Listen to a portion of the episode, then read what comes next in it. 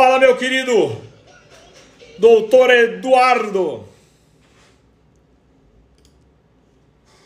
Bom, galera, mais uma vez é um prazer estar aqui com vocês na nossa terça Mamed House, que hoje vai focar especificamente nos geradores e alternadores.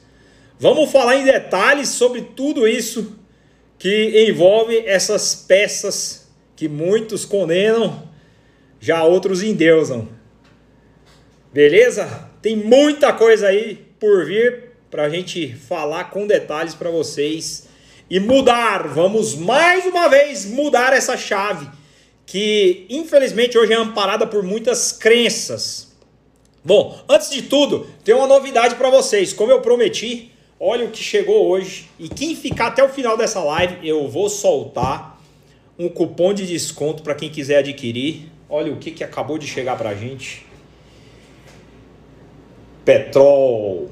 Esse aqui é o óleo com zinco. Olha lá, ó. Estão vendo aí, ó? ZZDP. Deixa eu ver se eu consigo centrar aqui para vocês verem. Não vai dar para mostrar em detalhes, mas depois eu tiro uma foto e mostro aí para todos. Esse é o óleo com zinco. Então agora nós já temos ele disponível. Infelizmente, esse óleo não é mais fabricado. Então nós conseguimos aí um carregamento, uma carga limitada dele é, ele parou de ser produzido, se não me engano, tem um ano ou dois anos. E nós conseguimos ainda um estoque antigo. E vamos disponibilizar hoje para vocês. Quem ficar até o final da live aí, eu solto o código de desconto. Não são muitas unidades, mas quem realmente estiver atrás desse óleo, nós teremos disponível daqui para frente. Beleza? Fala, Duduzão.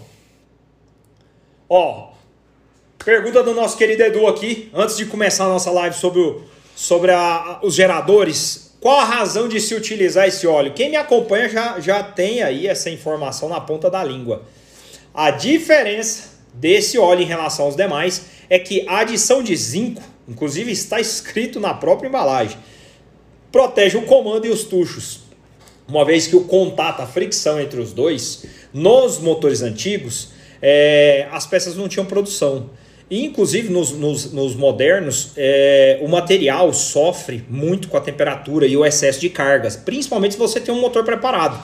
Então, a pressão das molas nos cabeçotes exerce uma pressão nos tuchos que estão é, acoplados no comando. Então, com o processo de funcionamento, o comando vai sempre ficar carregando de forma esforçada em cima dos tuchos. O óleo antigo vinha na composição o zinco. Com a modernidade dos motores, esse elemento foi retirado, uma vez que já não havia mais necessidade.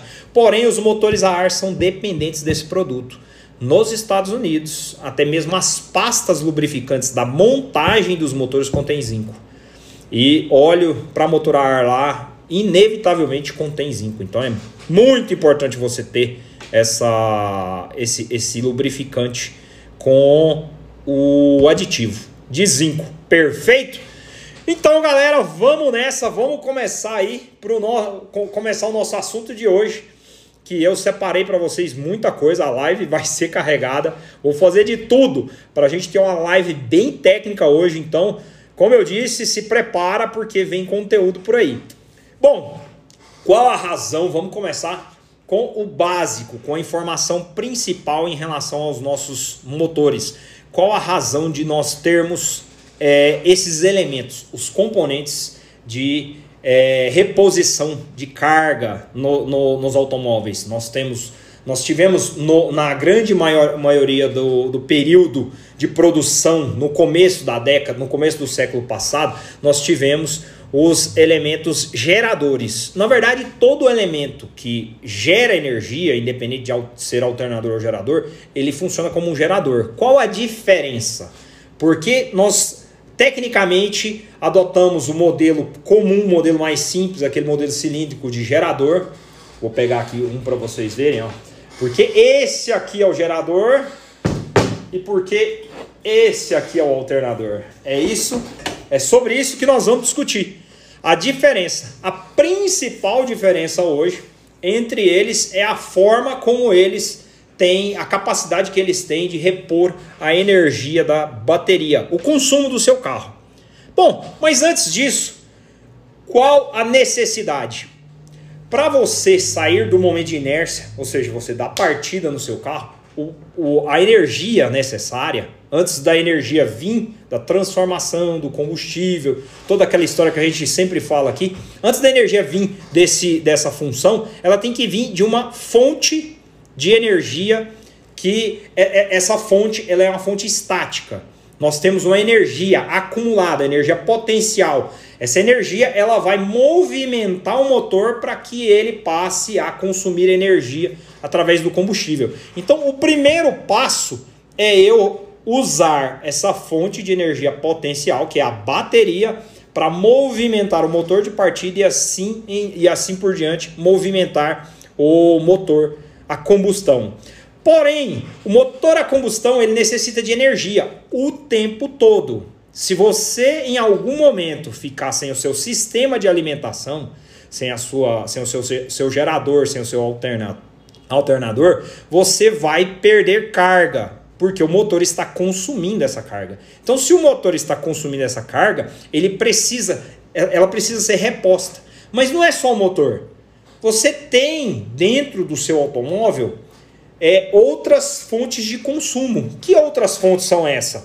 As principais dentro do carro, além da necessidade que o motor tem, são a, o farol, as, as setas indicadoras, o próprio consumo dos relógios, principalmente se o seu, se o seu carro tiver iluminação, se o seu carro tiver é, sistemas elétricos de relógio de temperatura, pressão, é, o próprio marcador de combustível, eles vão inevitavelmente consumir a energia da bateria.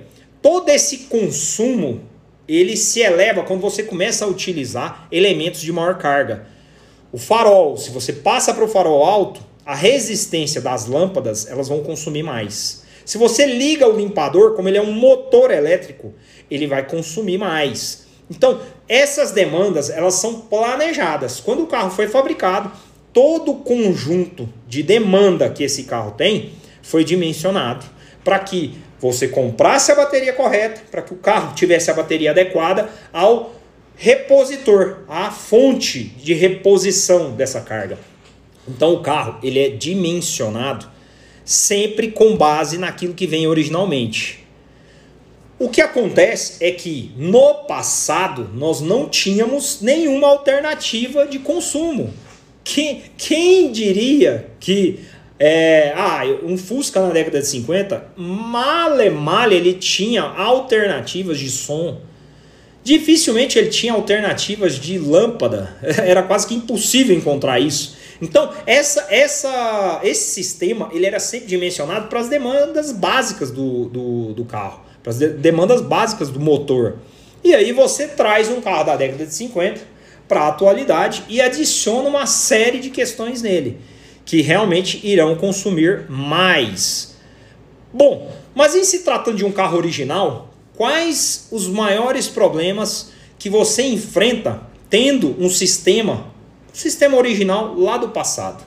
Vamos interpretar aqui a, a, o principal mentor de tudo isso que é o gerador. O gerador, ele funciona sempre executando a carga em uma faixa de rotação. Então, uma vez que você está em marcha lenta, os carros que possuem gerador, eles sempre é, não efetuarão recarga. A carga do gerador em baixa rotação, ela não repõe a energia. Essa é a diferença. O alternador ele só carrega na curva de alta. Então, a, a curva de energia do, do, do, alternador, vou mostrar depois, vou pegar um, um, um, livro que nós temos aqui.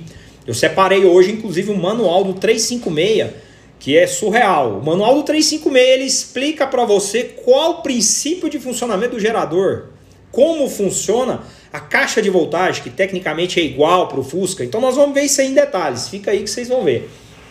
Então, uma vez que você está utilizando o gerador, ele tem a propriedade de carregar só em alta.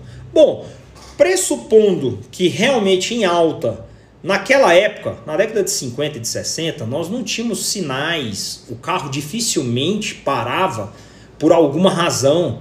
Então, tecnicamente, o motor sempre estava carregado se você tivesse é, se locomovendo com esse carro. Então, por alguma razão, não havia necessidade de manter a carga em baixa rotação, uma vez que você não utilizava esse carro é, parado, ele não, não, não existia trânsito, não existia sinal. Mas com a evolução, com o passar do tempo, isso se tornou uma realidade. E aí, o fato de você às vezes pegar sinais que ficam um minuto e meio parado, se você tiver demandas dentro do carro consumindo mais energia do que ele consegue repor, nós temos um problema. Perfeito? Então, vou mostrar para vocês aqui um gerador, o quanto ele repõe de carga. Preste atenção, essa informação é fundamental para todo o desenrolar dessa live. Nós vamos falar mais vezes sobre isso. Então, vamos pegar com base no gerador para vocês terem uma ideia. Vou mostrar em detalhes aqui o que significa. Aqui eu tenho um gerador. Esse gerador foi todo restaurado por nós. Ele contém bobinas novas, é, escovas novas, toda a carcaça foi restaurada. Aqui eu coloquei um plástico para braçadeira não, não estourar ele. Aqui está a ventoinha. Para quem não conhece, o sistema de, de reposição de carga no Volkswagen, principalmente no Fusca, ele funciona não só como repositor de carga, ele funciona como repositor de carga e também sistema de ventilação. Então essa ventoinha aqui, ela controla a ventilação, ela que refrigera o radiador para diminuir a temperatura dentro do, do carro. Então, tecnicamente, e essa peça ela funciona com duas, ela tem duas funções é, acopladas nela, o que a gente chama de peça exponencial. Ela, ela acaba trazendo para ela mais de uma função. Então, vocês dimensionam a importância desse tipo de, de, de peça Quantos aqui não já viram adaptações grosseiras onde as pessoas colocam um alternador sobre essa lente e aí passa uma correia e essa correia ela fica assim, ó, ela fica encostando na polia. Chega a ser ridículo quando eu vejo aquilo, mas é comum, já foi mais comum, hoje menos, mas em muitas situações a, a correia tá só assim, ó, ela tá encostada aqui dentro e passando de forma bem, bem pouco significativa. Qual a razão? Qual o problema daquilo? Tecnicamente, alguém colocou um outro alternador para cumprir a função de carga. Mas espera lá, isso aqui tem função de quê mesmo? De controlar a temperatura. Essa ventoinha, ela refrigera o radiador. Então, se você, por algum acaso, coloca um outro sistema que mantém a carga da, da bateria, se esse sistema não estiver funcionando corretamente, se a correia não estiver totalmente acoplada nele, por alguma razão ele não vai ventilar. Ó, ele não vai exercer essa função. E aí o que, que vai acontecer com o seu motor? Ele vai aquecer. Então, essas alternativas de melhoria, que elas são motivadas por qual razão? Ah, eu quero melhorar a alimentação do meu carro, eu vou colocar um alternador adaptado lá. Se você escolher esse tipo de alternativa, não se esqueça que aqui tem duas funções primordiais para o seu carro e isso pode virar um problema sério. Você pode fundir o seu motor só de se esquecer dessa questão. Então, no caso do gerador, a função dele, o básico dele é isso aqui, ó. Ele é uma carcaça metálica que internamente ele tem um induzido e bobinas de campo. Vou mostrar para vocês o que, que significa isso. Dá uma olhadinha. Fiz até questão de pegar a caixa, que ela se encontra ainda no mesmo estado de quando eu encontrei essa peça de estoque antigo, é uma caixa Bosch. E aqui está o nosso induzido. Dentro do gerador tem essa peça. Isso aqui é dos primórdios da, dos motores elétricos. É algo muito básico. É um conjunto de enrolamentos de fio envernizados. Observem, ó, vou mostrar bem próximo para vocês, que ele é envernizado. Esse verniz protege para que os fios não encostem uns nos outros. E aí esse enrolamento ele é conectado nessa parte, aonde as escovas de campo irão conduzir eletricidade, perfeito? E aqui está girando. Essa parte aqui é onde vai a polia e essa parte aqui é onde vai a ventoinha. Ele gira lá dentro daquela carcaça que eu mostrei para vocês. Essa é a função dele. E aqui, em volta dele, ó, nós temos as bobinas de campo. Idem também, peças antigas de estoque antigo, novas, são muito raras também, são Bosch. Estavam na caixa aqui, eu vou mostrar para vocês, ó. Estavam na caixinha da Bosch ainda. São as bobinas de campo. O induzido, ele trabalha aqui, ó. Ele trabalha aqui no meio, ó. Elas ficam aqui, ó. Uma em cima e outra embaixo, e ele girando. Então, quando ele gira, movido pelo motor, essas bobinas através de uma propriedade que eu vou mostrar para vocês lá no livro da, da, do 356, através do giro de, de, do induzido, eu induzo, brota energia dentro dessas bobinas.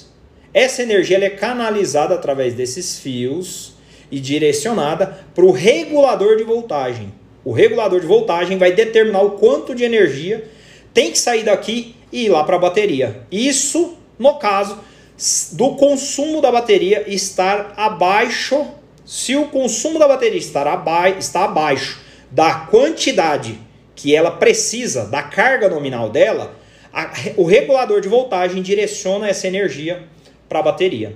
Agora, se a bateria está carregada, ele direciona para o consumo, para o consumo do carro. Então, o regulador vai estar sempre orientando essa capacidade de reposição da energia. Então, essas peças são aquelas que vão dentro do gerador, fazendo o papel de carga, de reposição da carga. Beleza? Galera tá chegando aí, ó. Nem começou, meu. Se prepara que vem muita coisa por aí. Eu vou pegar um regulador de voltagem e vou abri-lo. É, depois eu vou mostrar para vocês em detalhes no livro, mas eu já vou abrir um aqui para vocês terem uma ideia. Porque fica claro, vendo o regulador de voltagem, como ele funciona, qual, qual o princípio básico dele. Quando a gente for discutir isso lá, vocês vão, vão se lembrar dessa questão. Aqui eu tenho um regulador de voltagem, esse aqui ele é 12 volts. Ó, esse aqui também é um de estoque antigo, tá bem, bem sujinho. Mas esse é um regulador de voltagem, uma caixinha antiga. Olha, inclusive ela tem um adesivo aqui, ó, ensinando a ligação de como é feita a ligação elétrica através desses parafusos. Eu vou mostrar para vocês daqui a pouco. Cada parafuso desse aqui tem uma nomenclatura para ser ligado. Aqui está um regulador de voltagem. Olha como ele era uma peça antiquada. Quem aí se lembra do platinado? O platinado é aquele que ia lá no seu distribuidor, que funcionava é, acionando a faísca, do distribuindo a faísca. Aqui eu tenho dois platinados. Ó, eles trabalham aqui, ó. Essas pecinhas aqui, elas são as platinas, ó. Ele trabalha quando o esse ímã, essa bobina carrega, ele faz um campo magnético e força isso aqui, ó. ó. Nesse forçar, ele desloca essa chapinha e conduz a carga. Então, através de um sistema eletromagnético da época, eu induzia, ou seja, se a, o meu carro está precisando de carga, eu faço a indução através de, desse conjunto de bobinas que ativa essa carga. Então, quando eu forço aqui, ó, ele desloca essa chapinha, os platinados, faz o contato deles e leva essa carga toda para a bateria. Bom, essa daqui é uma 12 volts. Eu vou mostrar para vocês a primeira, aquela que equipou os primeiros Volkswagens, que é essa daqui, ó. Ela tá meio feinha, amassadinha, mas esse é o primeiro regulador de voltagem dos motores 1100, dos motores mil cilindradas, os mais antigos. Ela funcionava também com, ela tinha o mesmo objetivo. Foram os primeiros modelos Bosch utilizados na época. E aqui o modelo 6 volts. Esse modelo, observem que ele tem as chapas é, essas chapas elas são para apoiar a caixa de voltagem em cima do gerador. Então o gerador 6 volts, a caixa de voltagem vai em cima dele. Ó, ela vai aqui, ó. Nos modelos 12 volts, essa caixinha ela foi para dentro do carro. Então os modelos 12 volts, ela saiu de cima do gerador e foi para dentro do carro para receber maior proteção. Mas no princípio, a função era essa o modelo que nós temos hoje, inclusive, infelizmente, a Bosch deixou de fabricar esse modelo. Não sei se todos sabem. Hoje, se você quiser manter seu carro original, você não tem mais essa alternativa de regulador. Esse regulador analógico, que é esse modelo aqui que eu mostrei. A Bosch fabricou, a última versão que ela fabricou foi essa, ó, que é totalmente eletrônica. É uma caixa muito mais eficiente, bem mais robusta. Ela já é bem diferente. Tecnicamente ela é toda eletrônica e ela já é bem diferente, as conexões vêm em cima na parte superior e ela já é bem diferente do modelo analógico. Só que nós não temos mais disponível esse produto da Bosch. Hoje, se não me engano, no Brasil só se fabrica Gauss. Nós não temos mais essa alternativa. Bom, o gerador ele precisa do regulador de voltagem. Por que, que ele precisa do regulador de voltagem? Porque o regulador de voltagem ele vai determinar a quantidade de carga. Quando o gerador está girando, quando o induzido está girando, se você coloca lá 3 mil, 4 mil giros, lembre-se bem, eu vou mostrar essa relação. Muitas, muitas pessoas me perguntaram, eu vou ler as perguntas depois também. Muitas pessoas me perguntaram: ah, e se eu diminuir a polia do gerador? Ele vai carregar em baixa, eu, eu vou melhorar o rendimento dele. Tudo bem, não tem problema? Tem sérios problemas se você fizer isso.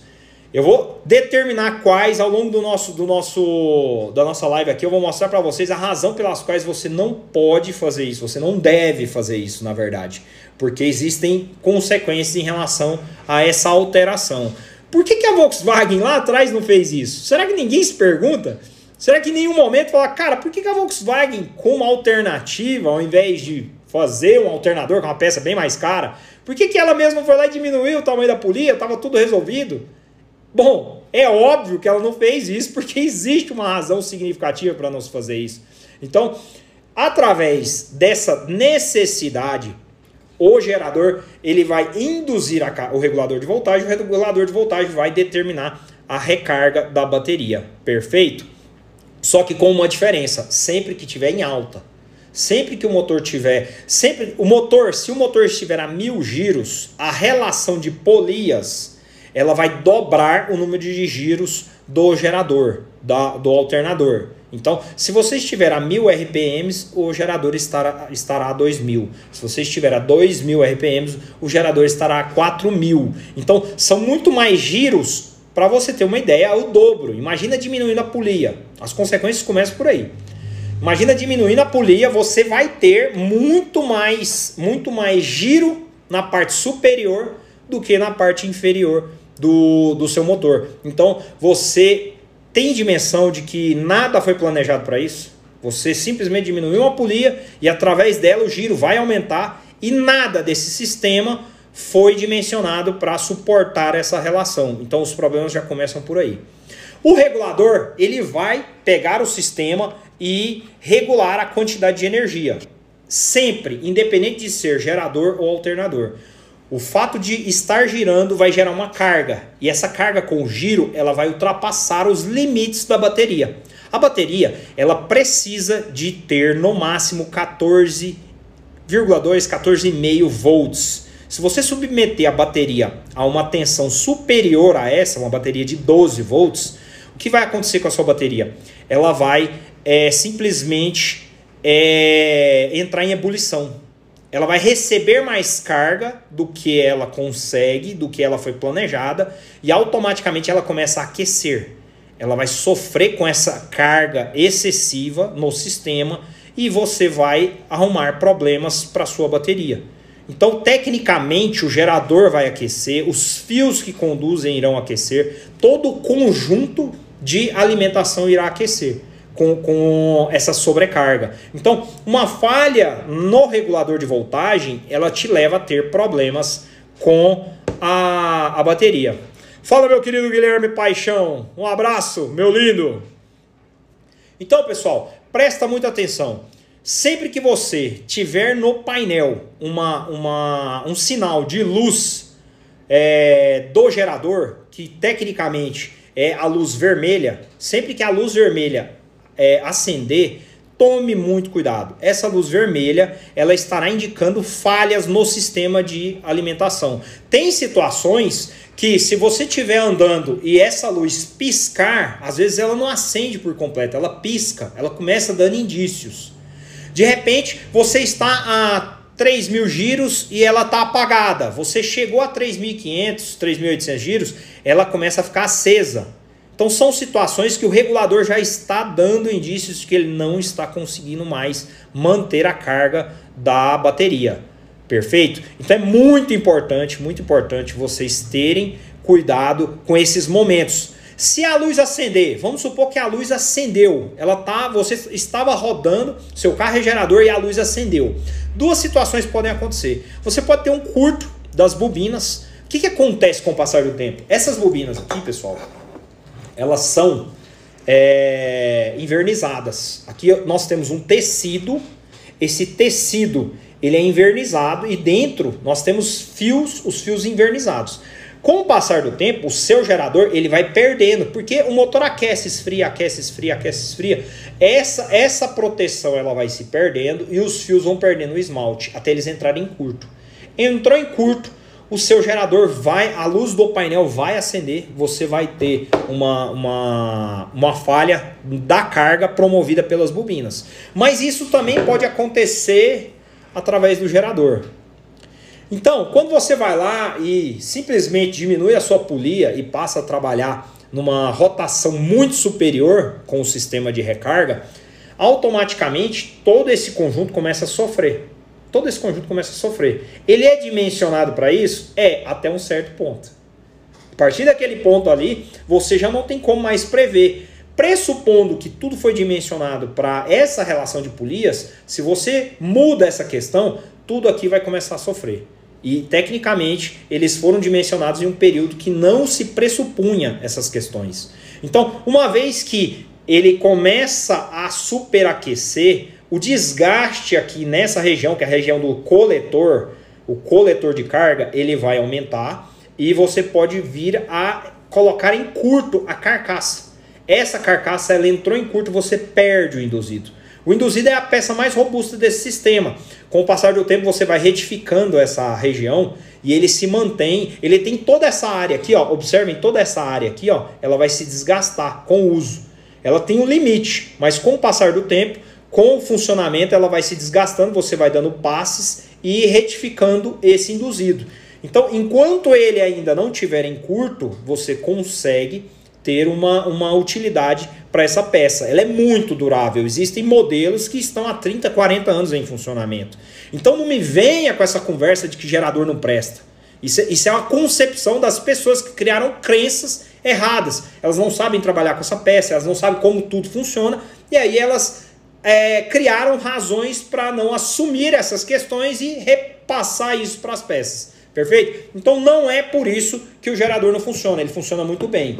O que, que eu sempre recomendo? Faça isso, não deixe de fazer isso. Sempre que puder, você faça uma revisão no seu gerador. Eu indico de quanto em quanto tempo. Se hoje tem 5 anos ou mais que você tem o seu carro e nunca tirou o gerador para fazer uma revisão, tá passando a hora. Você está procurando a pior maneira de descobrir isso. Ah, mas não está dando problema. Entenda bem uma coisa: a Volkswagen é um carro que, no mínimo, cada um de nós aqui temos um carro de 30, 40 anos. Então nós não pressupomos tudo que esse carro passou na história da vida dele. Então é muito importante você já de antemão ir atrás de revisar todo esse sistema, de mantê-lo em condições. Procure profissionais realmente que tenham conhecimento, que dominem esse processo e faça uma excepcional revisão. Troque os rolamentos. Se necessário, troque os mancais, que são as tampas. Esses aqui são os mancais. Ó. Essa tampa preta aqui, ó, o rolamento vai dentro dela. É um mancal. E aqui atrás nós temos outra. Ó, ela tá bem escondidinha aqui dentro da lata, mas é um mancal. Vai um rolamento aqui e outro aqui. Troque os rolamentos, troque as escovas e verifique o estado do induzido e das bobinas de campo. Isso irá te proteger. Uma vez que você fez isso, cara, eu te garanto, problema com gerador você não vai ter. Você só vai ter se você, por acaso, se equivocar em um ponto. Na demanda. Vamos lá, mais um detalhe do gerador. Deixa eu pegar esse aqui, que esse aqui tá mais fácil para mostrar para vocês. Apesar de que esse gerador aqui, ó, ele é mexicano. Esse gerador aqui é o que saiu original nos Fuscas mexicanos. Inclusive é um gerador zero. Observem esses números aqui, ó. Vamos ver se vocês conseguem visualizar. Na carcaça dele aí, ó, nós temos alguns números. Um deles é o número de série, o outro é a voltagem. Ele é um gerador de 14 volts, é o número que está bem aqui, ó. eu ver se isso. Aqui, ó. 14 volts, 30A. 14V, 30A. O que, que significa isso? 14V significa 14 volts. Ele vai gerar 14 volts. O que, que são os volts? Eu vou explicar isso para vocês também. É, é, um pouco mais técnico, mas quando a gente passar para o livro eu vou explicar. Mas o que interessa é que ele produz 14 volts e 30 amperes hora, ou seja, a cada uma hora do seu funcionamento, a rotação de carga, não é qualquer rotação, é uma rotação plena, ele irá produzir 30 amperes. Então, vamos lá. Muita gente. Aí, ó, Marcelão tá na área aí, acabou de falar, ó, 30 amperes. Muita gente incorre um erro seríssimo quando o assunto é esse. É, as pessoas se equivocam no tamanho da bateria. Tem muita gente que acha que é, colocar uma bateria de 60, de 70, de 80 amperes irá resolver os problemas. Não vai, meu. O que resolve os problemas é você adequar todo o sistema à capacidade que o seu motor tem. Se você utiliza esse gerador, ele é mexicano, ele repõe 30 amperes. O nosso original, esse aqui, ó, deixa eu ver se eu consigo mostrar para vocês. Ó, olha lá, ó, 14 volts, 25A. Esse aqui, ele é capaz de produzir 25 amperes. São 5 amperes a menos do que aquele outro parrudinho ali que eu mostrei para vocês. Então, o nosso original ele repõe 25 amperes. Vamos fazer uma continha bem básica aqui, bem boba. O que, que acontece se eu tenho uma bateria de 60 amperes? Vamos pegar uma bateria de 60 amperes. Uma bateria de 60 amperes, tecnicamente, ela é capaz, ela necessita de quanto tempo para ter uma carga plena? Vamos supor que essa bateria ela está descarregada. Se você conseguir, através de um tranco, funcionar o seu carro, sua bateria descarregou. Você largou o farol ligado, sua bateria descarregou, mas a, a, acende a luz do painel. Isso é importante, você não consegue dar tranco no Volkswagen se não acender a luz do painel. Então acende a luz do painel, você, você dá um tranco e o, e o carro volta, o motor volta a funcionar. Naquele momento sua bateria está descarregada. E a sua bateria tem 60 amperes. Só que o seu gerador ele carrega 25 amperes a plena carga. Você tem que estar, no mínimo, viajando para que ele possa estar carregando o máximo que ele tem de capacidade. Só que o máximo de capacidade dele são 25 amperes. Quantas horas, no mínimo, você necessitará estar rodando para repor essa carga? 60 amperes. Se eu, com uma bateria de 60 amperes, sem carga nenhuma, é, tendo um, um gerador de 25 amperes, Quanto tempo que eu levo para carregar ela? No mínimo. Carregar ela por completo. No mínimo. Ó, o Anderson falou aí, duas horas no mínimo, quatro horas. Meu, no mínimo, no mínimo, você tem que rodar mais, mais de duas horas. No mínimo, para você conseguir carregá-la plenamente. Só que, você se esqueceu de um pequeno detalhe, o carro consome. Então, se o carro estiver consumindo, esses 25 que você está colocando para dentro, eles não vão permanecer. De 25, vamos supor que sobre 10, 15. Se sobrarem 15, você precisa de 4 horas andando ininterruptamente para carregar sua bateria. Então é aí que mora o problema, onde todo mundo condena o gerador. Não, minha bateria descarregou, o gerador não dá conta de carregar, o gerador isso, o gerador aquilo. É óbvio não adianta querer imputar um problema numa peça do qual o problema não é ela. Se você tem um conjunto mal dimensionado, tecnicamente você vai é, exigir mais de, de um componente para ele repor essas questões. E não é o caso. Então, se a sua bateria ela se encontra na casa de 60 amperes, ela está muito distante da fonte de carga. Então você precisa diminuí-la, porque senão ela vai passar a maior parte do tempo descarregada. Principalmente se você for daqueles que não anda no seu carro. Ah, eu ando só final de semana, eu ando de vez em quando. Entenda uma coisa, se você tem essas questões, se a sua situação é essa, você no mínimo precisa sempre dar uma carga lenta na sua bateria. Porque tecnicamente, se você sai de vez em quando, a bateria parada ela descarrega. Todos os nossos carros, aqueles que realmente eu sempre faço questão de, de de reparar, de fazer toda a nossa revisão, eu mantenho com bateria ligada. Eu não tenho corta-corrente. Eu, eu sou contra a corta-corrente. Por quê? Porque, de certa forma, eu preciso saber quando o problema está acontecendo. Se eu largo uma bateria ligada em um carro e de repente, daqui uma semana, eu vou pegar o carro e esse carro não funciona, eu tenho um problema. Se eu uso um corta-corrente, eu não vou saber que isso está acontecendo. Tecnicamente, eu vou descobrir em uma situação onde eu me equivoquei, onde eu esqueci de tirar o corta-corrente, e aí, de repente, eu estou precisando, eu quero sair no carro, aquilo vai me gerar um, um desconforto que eu não estou afim de passar. Então, eu faço questão de manter todos eles ligados na bateria. Agora, ficou muito tempo parado. Todos os circuitos, todos os sistemas dos carros que nós revisamos, eu não tenho problema de perda de, de corrente. Eles funcionam. Eu largo com a bateria no lugar, passa um mês. Os carros passam um mês. Ligados na bateria, a gente chega lá e eles funcionam. A bateria não descarrega, porque todo o circuito foi revisado para não haver consumo com a chave desligada. Então, feito isso, você pode ficar em paz com o seu circuito, que ele vai funcionar bem. Agora, ficou muito tempo parado. Quando eu fui dar a partida, o carro, por, por acaso, pegou, mas pegou com dificuldade tire a bateria e leve para dar uma carga lenta. Ela passará 24 horas na carga e essa carga lenta ela irá repor toda a carga que a bateria tem de potencial e, e manterá a vida útil dela. As placas não irão colar. Isso, isso é, uma, uma, é uma, uma, uma gíria antiga das baterias antigas, porque as placas elas eram componentes que elas, elas ficavam imersas em um em um ácido e com o passar do tempo, se essas baterias fossem perdendo carga, as placas colavam umas nas outras e depois não repunham carga. Então, tecnicamente, a gente, a gente sempre é, fala sobre essa questão, é, renomeando dessa forma. Mas você dando uma carga lenta, a bateria vai atingir novamente a carga plena dela e o seu circuito está é, protegido novamente. Agora, entenderam que uma bateria muito alta para um, um, um sistema de reposição baixo você tem um problema?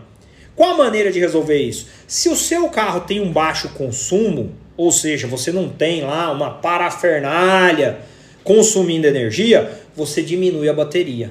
O recomendável para o Volkswagen de fábrica era 45 amperes. Se você coloca uma bateria de 45 amperes, tecnicamente os 25 que o gerador é capaz de fornecer serão suficientes para você dar uma carga nela. Então ela sempre estará carregada. Se você passa uma hora andando com o seu carro, considerando que a bateria está a meia carga, você consegue carregá-la. Entendeu? Então, dessa maneira, você vai realmente manter um circuito pleno. Ele vai estar sempre em boas condições de uso, sem maiores problemas. Isso no caso do gerador. Mas eu comecei a colocar som, eu aumentei o tamanho do farol, eu coloquei uma bomba elétrica, eu coloquei um distribuidor de ignição eletrônica, eu fui colocando, adicionando questões. Bom, aí nós temos um problema o consumo ele está se elevando em, em relação à reposição. Então agora já não tem mais nada a ver com a, com, com a caixa de voltagem, com o circuito, todo o circuito está revisado. Então, se tecnicamente tudo está é, em conformidade e você percebe que essa é, a sua bateria já não é, consegue, já não tem mais carga suficiente a todo momento para funcionar, se você nota quais os, a, as, os pontos que você vai notar problemas em relação a isso, preste bastante atenção. Você está andando no carro e de repente ele apaga. Ele funcionando, ele apaga. Mas está tudo funcionando beleza. Você vai lá e dá a partida, ele pega de novo, você volta a andar, ele apaga. Você vai lá, confere tudo, carburador tá ok, bobina ok. Bom, alguma coisa tem de errado com esse sistema que ele não está é, conseguindo repor a carga. Principalmente quando você tem a válvula elétrica, a válvula elétrica que controla, se você tem um carburador e possui a válvula elétrica, que controla a marcha lenta. Se, se a energia, se a, se a quantidade de energia abaixar, essa válvula, como ela é um solenoide, ela não trabalha. E aí, nesse momento, se ela não estiver trabalhando, o carro apaga. Você está parado no farol e aí você, de repente, começa a notar que a, a energia do, do farol ela está é, oscilando. Você acelera o carro, ele aumenta o facho. Você tira o pé, ele abaixa. Ou seja, existe uma dificuldade aí de reposição.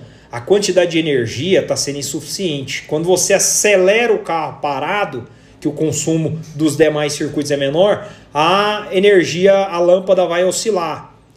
A luz do painel começa a oscilar, você nota que ela começa a ficar acesa, bem fraquinha. Ou seja, não existe energia suficiente para manter essa carga é, plena. Então, isso são indícios de que você vai ter problemas é, com, com essas questões do gerador. Beleza? Então é muito importante ter esse cuidado. Eu vou pegar algumas perguntas aqui, deixa eu ver se essas perguntas estão disponíveis aqui, porque eu quero pegar algumas perguntas que nós tivemos ao longo da semana sobre gerador. E tem muita coisa legal, até para a gente poder passar do tópico. Ó, eu vou funcionar os carros. Tem dois carros nos esperando ali, um com gerador e outro com alternador. Vou utilizar o multímetro, vou mostrar para vocês como testar com propriedade. Você mesmo pode fazer isso. Se você tiver acesso ao multímetro, nós vamos mostrar em detalhes como fazer a verificação desse, dessa tensão. Como saber se o meu gerador está carregando ou não? Como saber se na minha bateria está chegando a carga que o gerador está fornecendo? Perfeito? Vamos repassar isso daqui a pouco. Nós vamos lá para o salão da oficina para ver isso em detalhes. Deixa eu pegar aqui as perguntas que a gente já repassa elas para que vocês, até para eu dividir com vocês também essas questões que foram dúvidas, muitas dúvidas do pessoal que nos mandou aí durante a semana. Vamos lá. Ó, pergunta da polia. Polia do Dínamo de 83 milímetros. Grande Ednilton, acho que ele está aí na live também. O que você me diz sobre a questão da refrigeração? Bom, se você tiver a uma marcha lenta, como eu disse, a mil giros do motor, dois mil da polia. Se você estiver a 3 mil giros do motor, você estará a 6 mil é, do, do, do, gerador. Tecnicamente, se você diminuir esse, é, é, o diâmetro da polia superior, a tendência é que esse giro beire a casa dos 10 mil. Então, toda ventoinha ela tem uma propriedade lá da aviação que se chama estolar. O que, que significa estolar? É quando eu tenho mais giro do que o necessário para puxar o vento. Se acontece isso, tecnicamente você deixa de puxar vento. Você deixa de puxar o ar para refrigerar. Então, o que, que vai acontecer com o seu motor? Você vai perder refrigeração. Então, muito cuidado com esse ponto. Beleza? Ó, sobre mais uma aqui, ó. Polia de correia com esticador. O que tem a dizer? Bom, quando você usa polia com esticador, quando há necessidade, quando você tem um sistema que há necessidade de você esticá-la. No sistema original não vejo a menor necessidade. No sistema, em motores originais também não vejo a menor necessidade. Quando você tem giros muito abruptos, quando tem um comando, quando você utiliza comandos que tem uma pegada mais forte, onde o giro sobe muito rápido, a polia do virabrequim ela vai subir de giro antes de acionar a correia e tracionar o gerador. Então, se você não tiver um esticador, quando você pisar no motor, o giro do virabrequim vai cuspir a correia fora. Então, você utiliza é, correias com esticador, sistemas de polia com esticador, quando você tem motores mais ariscos, comandos que realmente sobem o giro mais rápido. Então, nesse caso, aí sim se faz necessário. Em sistemas originais, você está jogando dinheiro fora. Não tem razão nenhuma para você utilizar. Ó, nosso querido Bayard Fonseca. Mas o alternador não é um gerador? Como eu disse, o alternador também é um gerador. Só que o que diferencia ambos é que um carrega tanto em baixa quanto em alta, e o outro carrega somente em alta, perfeito? Vou mostrar em detalhes isso daqui a pouco também. Ó, de quantos amperes deve ser a bateria para um Fusco com a Brasília? Como eu disse, vocês agora sabem melhor do que eu quantos amperes deve ter uma bateria. Eu vou mostrar alternadores hoje. Nós temos aqui um de 51, de 35, é, de 90, de 120 amperes. Então, a sua bateria tem que estar condicionada totalmente a capacidade do repositor. Então, se você tem um alternador de 75 amperes, Uma bateria de 60 amperes está, nossa, ela, ela, ela tá passando. Dificilmente você vai conseguir consumir tudo isso. Então não há razão para colocar uma de 90, de 100 amperes. Isso é isso é crença. Não, não tem essa necessidade. O mais importante é a reposição. É, a bateria ela vai ser utilizada a plena carga quando o seu carro for dar a partida. Então, se você vai dar a partida e o motor é pesado, você precisa de uma bateria maior, consequentemente de um sistema de reposição maior. Então, tudo está em função dessa questão. Ó, qual diâmetro de polia você sugere no 1236 HP? Tem um gerador transformado 12 volts, mas em baixa RPM ele não consegue manter os 14. Léo Wagen, meu querido, isso é normal. Em baixa rotação ele não vai manter. Isso é, isso é propriedade do gerador. Ele não vai manter 14, 14 volts. Esses 14 volts eles só ocorrerão quando você estiver em alta rotação, acima de 2.500 giros. Perfeito? Então não tem nada de errado aí com o seu sistema. Certo? Alternador original é quantos amperes? O alternador, o primeiro alternador, ele saiu com 35 amperes. Então, se nós temos um gerador com 25, o primeiro alternador ele teve 10 amperes a mais. Vou mostrar para vocês aqui um, um, alternador que foi o primeiro alternador, hein? Quantos aqui sabem quando saiu o primeiro alternador na linha Volkswagen? Comenta aí para mim. Quando saiu o primeiro alternador na linha Volkswagen? Nos motores a ar. Quando foi que o primeiro carro no Brasil? Vamos para o Brasil. Quando foi que saiu o primeiro alternador na linha Volkswagen?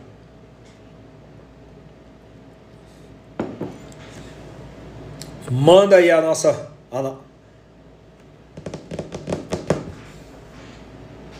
O primeiro alternador. 73, ano 80. Ó, teve gente que já respondeu certo aí, hein, meu? Teve gente que já respondeu certo. Exatamente.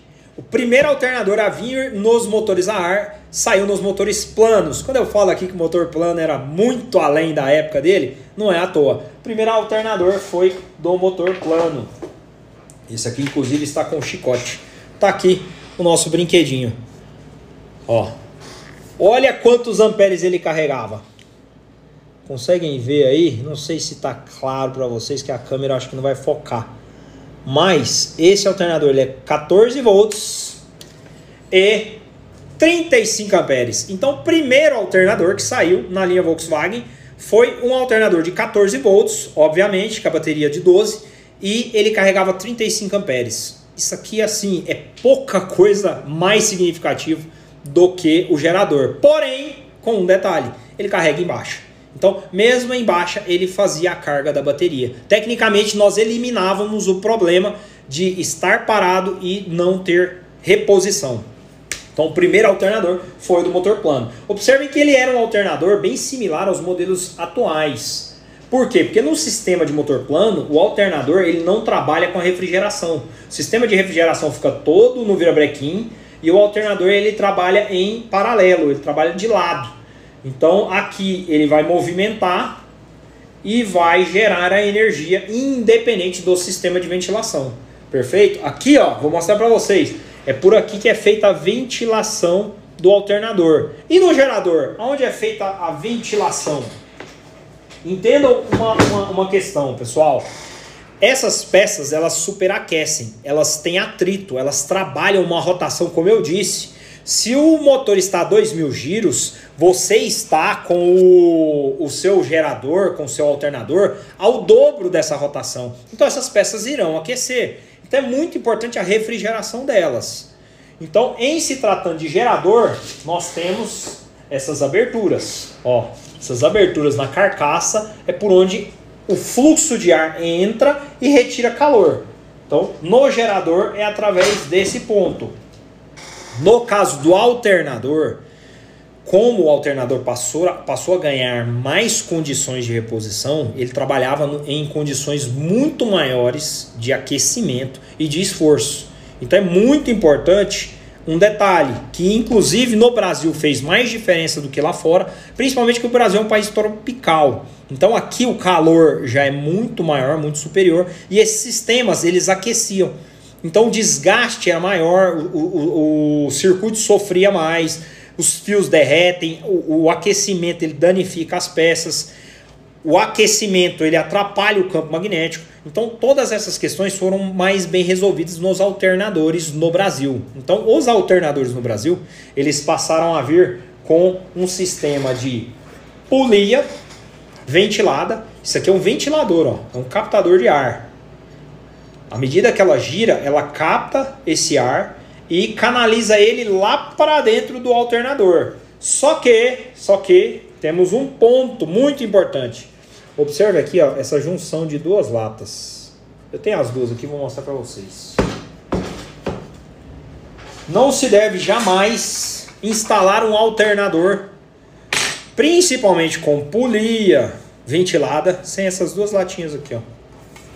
Eu usar a copa aqui sem essas duas latinhas.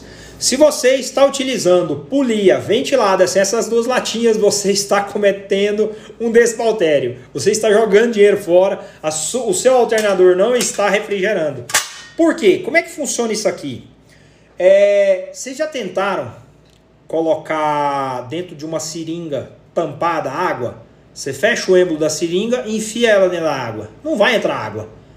Então, aquela historinha lá do Einstein, onde dois corpos não ocupam o mesmo espaço, ela vem aqui. Se você tem uma polia ventilada pressurizando o ar e esse ar não tem como entrar, porque o ar que está lá dentro não tem por onde sair, não vai entrar ar, não vai refrigerar. Então, nesse espaço aqui, ó, observem que tem um espaço aqui, é por onde o ar que está dentro do alternador irá passar. Então, esse ar ele passa por aqui, ele vem pressurizado, passa por aqui e sai através desse orifício. Ó, esse orifício aqui, ele fica na região inferior, ó. Então esse ar, ele vem através dessa região e é escoado por aqui. Perfeito? Então essa lata, ela tem essa propriedade. O ar entra por esses canais e sai aqui por trás, por baixo. Perfeito? Dentro da, do, do sistema de refrigeração mesmo da capela. Então, sem essas latas, não tem por onde o ar sair, que é o caso do gerador. Olha aqui, ó. É fechado. Não tem por onde o ar passar. A traseira do gerador ela é fechada. Então é aí onde todo mundo comete um erro gigantesco, que é de montar alternador com as latas do gerador. Você já arrumou um problema gigantesco para o seu sistema. Ele vai superaquecer. Ele não tem como refrigerar. Então, se vai colocar a polia, colocou a polia ventilada, não se esqueça das latinhas. Elas são extremamente importantes. São elas quem vão garantir a funcionalidade dessa polia. Muitos eu vejo aí, ah, tem que colocar polia ventilada, polia ventilada é importante. Não, polia ventilada sem as latas não serve para nada, você está perdendo seu tempo. Não vai refrigerar. Perfeito? Então, é muito importante. Eu separei aqui também apesar de estar tá bem surradinho. Ó, esse alternador, eu vou mostrar o outro, que esse aqui tá, esse aqui também é um de 51 amperes, porém ele é do BX. Qual a diferença do BX? O BX só tem a ventoinha, a ventoinha vai acoplada na ponta, e aí aqui na ventoinha você tem a correia. Então ele não tem a, a ponta do fundo. Então o alternador ele vai dentro da capela do BX dessa forma. E aqui vai aquela ventoinha de plástico que parece com a do motor da Porsche. E aí ele gira aqui e exerce a carga. Internamente, na capela do BX, é um alternador desse. Esse é um de 51 amperes, mas nós temos também o, original, no caso do BX, é de 35 amperes. Ó, esse aqui é o alternador das combis injetadas. Olha quantos amperes ele carrega. Esse aqui eu acho que está mais claro, dá para ver. Ó. Ele é um 14 volts, mas ele carrega 51 amperes. Estão conseguindo ver aí? 51 amperes. Então, nós saímos de um, alternador de 35 para um de 51 amperes. Por quê? Porque a injeção eletrônica ela demanda, ela gera mais consumo. Ela tem bicos eletrônicos, ela tem sensores, ela tem bobinas que consomem mais energia. Então, através desse circuito, a reposição é, precisa melhorar. Então a Volkswagen veio e instituiu o alternador de 51 amperes, perfeito? Justamente para repor. Fala, meu querido Danilo. Correto, galera? Então é o seguinte: Uma vez que nós já compreendemos realmente como funciona cada um desses circuitos, eu vou repassar com vocês aqui uma teoriazinha lá nos livros, quero mostrar para vocês. É, prestem bem atenção no manual do 356, o quanto é surreal, o quanto eles tinham cuidado. E olha que eu tenho manuais da Volkswagen também, eu vou mostrar para vocês. Mas no manual do 356, eles fazem questão de ensinar o princípio de funcionamento desses componentes é, na teoria. Isso vai ajudar demais você a compreender como tudo funcionava. Por mais que você não utilize, por mais que você não vá na prática ter essa, essa, esse contato, ter essa compreensão vai te tirar de muitas situações onde, infelizmente, os ignorantes tentam nos trapacear. Perfeito? Então é importantíssimo ter essa dimensão para evitar situações como essa. Eu vou dar uma, uma liberada aqui na mesa, vou passar os componentes para baixo aqui, porque o manual é grande.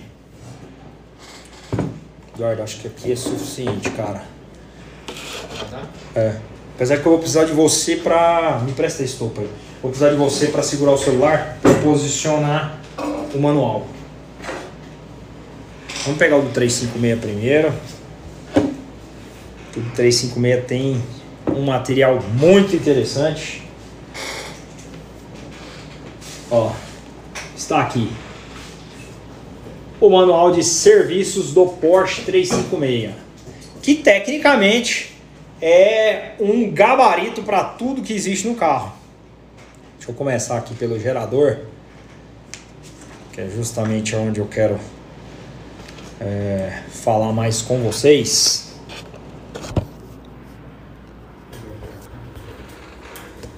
Acho que eu consigo segurar, tô de boa por enquanto. Bom, galera, aqui está o nosso gerador. Como eu mostrei para vocês, aqui nós temos o induzido, Aqui os mancais com os rolamentos, ó, um na frente, outro atrás. Aqui o coletor, por onde ficam presas as escovas. Olha aqui, ó, o reguladorzinho como eu mostrei para vocês lá atrás. Os, pre, os Porsches pré-A, eles eram assim, ó. Os reguladores. E aqui, ó, internamente, em volta do, do induzido, nós temos as bobinas de campo. Perfeito? Olha como funcionavam. Olha a teoria aqui. Olha que, que legal. Vou mostrar para vocês aqui, ó. Deixa eu só dar uma... Ó, aqui nós temos a, a, um imã. Isso aqui é um imã. Esse imã aqui, ele funciona como uma bobina de campo. Quando eu passo um fio por dentro do imã, aqui ó, eu tenho a, o, o, as linhas de campo. Isso aqui é uma teoria mais técnica, mas é, eu vou explicar, vai ficar claro de vocês entenderem. Quando eu passo um fio por dentro dessas linhas de campo e alimento ele com energia, eu crio uma corrente contrária. Ou seja, eu começo a criar um sentido de movimento. Aí o que, que fizeram? Para criar o motor elétrico, ó, como, como se chegaram à teoria de desenvolvimento do induzido? Como essa peça apareceu? Ela apareceu justamente de, uma, de um campo magnético, que nesse caso aqui são ímãs. Mas no sistema original eu tenho através das bobinas. Então eu passo energia através dessas bobinas, que nesse caso aqui são bobinas, e coloco um induzido no meio. O que, que eu vou criar? Campo magnético. Esse campo magnético eu vou induzir corrente elétrica. É assim que eu criei um sistema de reposição, energia elétrica.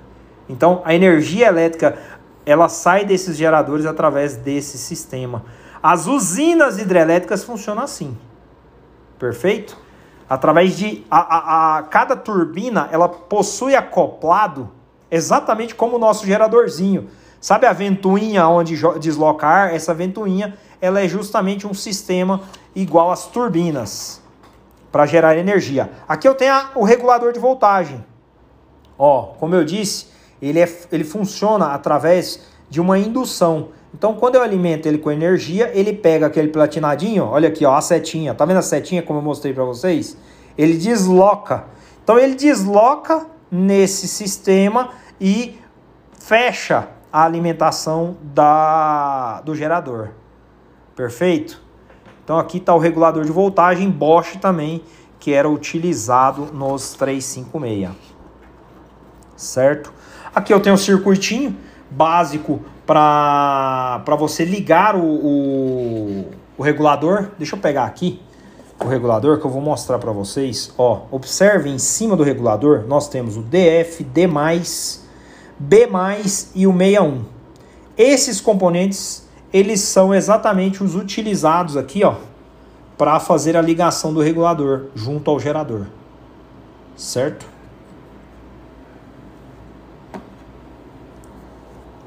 Então, meu, esse manual aqui ele é surreal. Ele mostra em detalhes questões técnicas relacionadas sobre a parte de carga. Como o sistema é o mesmo do 356, eu fiz questão de mostrar para vocês. Vou pegar mais dois livros aqui.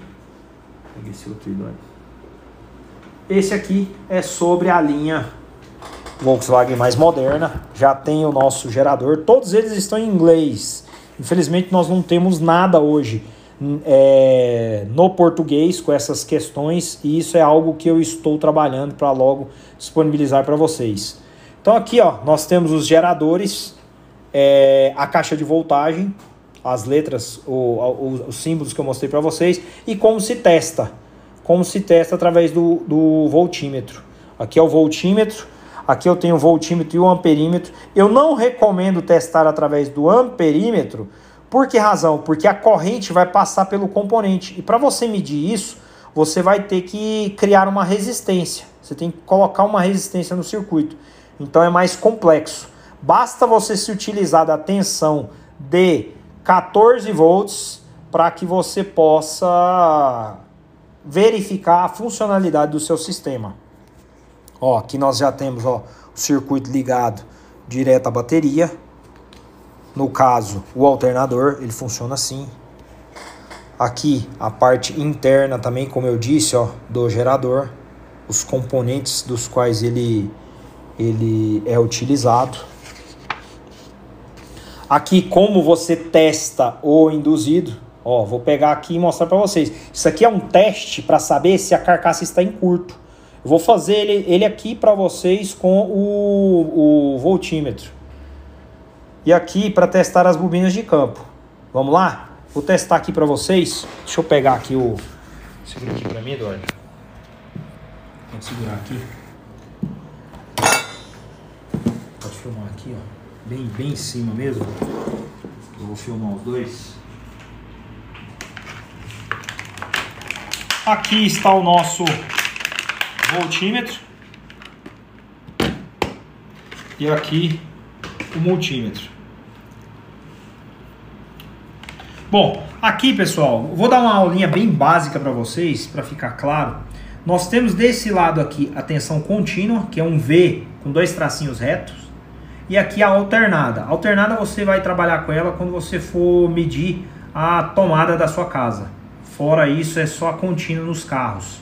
Alguns casos utilizam alternada, mas é muito raro, na linha Volkswagen nenhum e de cá a resistência elétrica. Eu vou utilizar aqui esse, esse símbolo que ele tem esses, esses tracinhos, que significa teste de continuidade.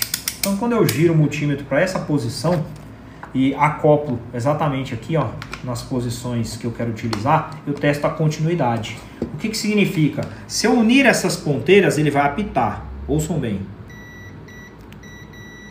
Então, se ele está apitando, é sinal de que a corrente está passando desse para esse. Então, se eu vou testar algum ambiente onde eu tenho é, continuidade, ele vai apitar. Então, se eu pego a bobina de campo, a bobina de campo, ela é, um lado é unido através do outro por esse fio. E aqui é tudo isolado. Se eu, se, aqui ó, eu tenho um esmalte, eu não tenho contato. Então, se eu pegar na bobina de campo, eu vou colocar uma ponteira aqui ó, de um lado e vou encostar no outro. Observem que no esmalte, ó, não acontece nada. Agora, se eu encostar na ponta, ó, ó, bem na pontinha, onde, onde foi cortado, olha, olha a continuidade. O que, que isso significa? Se tem continuidade, as minhas bobinas de campo estão perfeitas.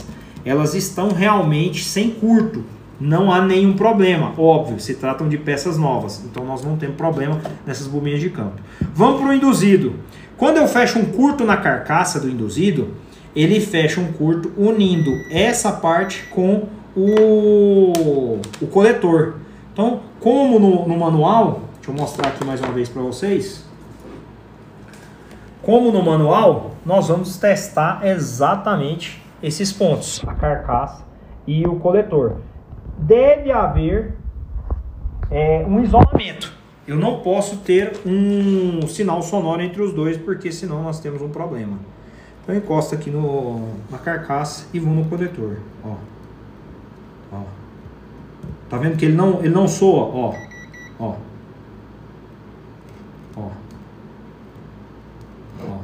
Em ponto nenhum. Ou seja, o nosso induzido está perfeito. Isso é um teste básico. Se você for testar, de repente você mandou o seu gerador arrumar e aí alguém chega com aquela conversinha de que estragou o, o induzido. Você pede o induzido, pega o seu aparelho e testa ele. Com certeza você vai conseguir fazer a contraprova se isso realmente não estiver acontecendo. Perfeito? Então é, é muito importante ter, essa, ter essas questões em mente para vocês entenderem como é simples. A base de funcionamento de tudo isso é bem simples. Então é mais, é mais importante ter o domínio desse conhecimento para que você não incorra em outros tipos de equívoco. Vou mostrar para vocês aqui também um outro livro nosso, antes da gente ir lá para os carros. Esse livro aqui, ele é uma coletânea sobre os modelos da década de 50, de 52 a 1957. Deixa eu mostrar a capa dele aqui.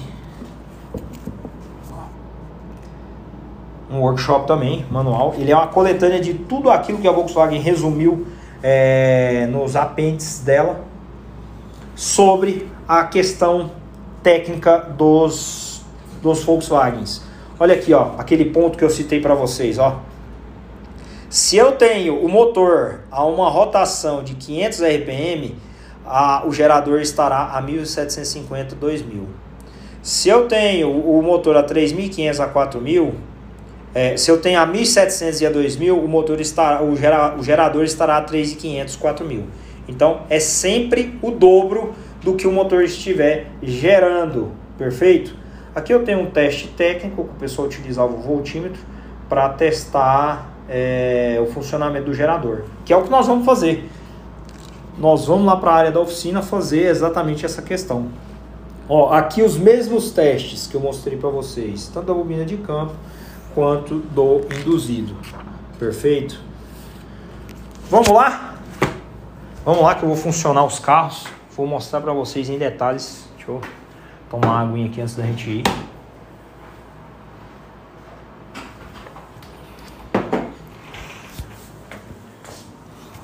Vou levar o meu multímetro, que ele é a base de tudo que nós vamos ver lá.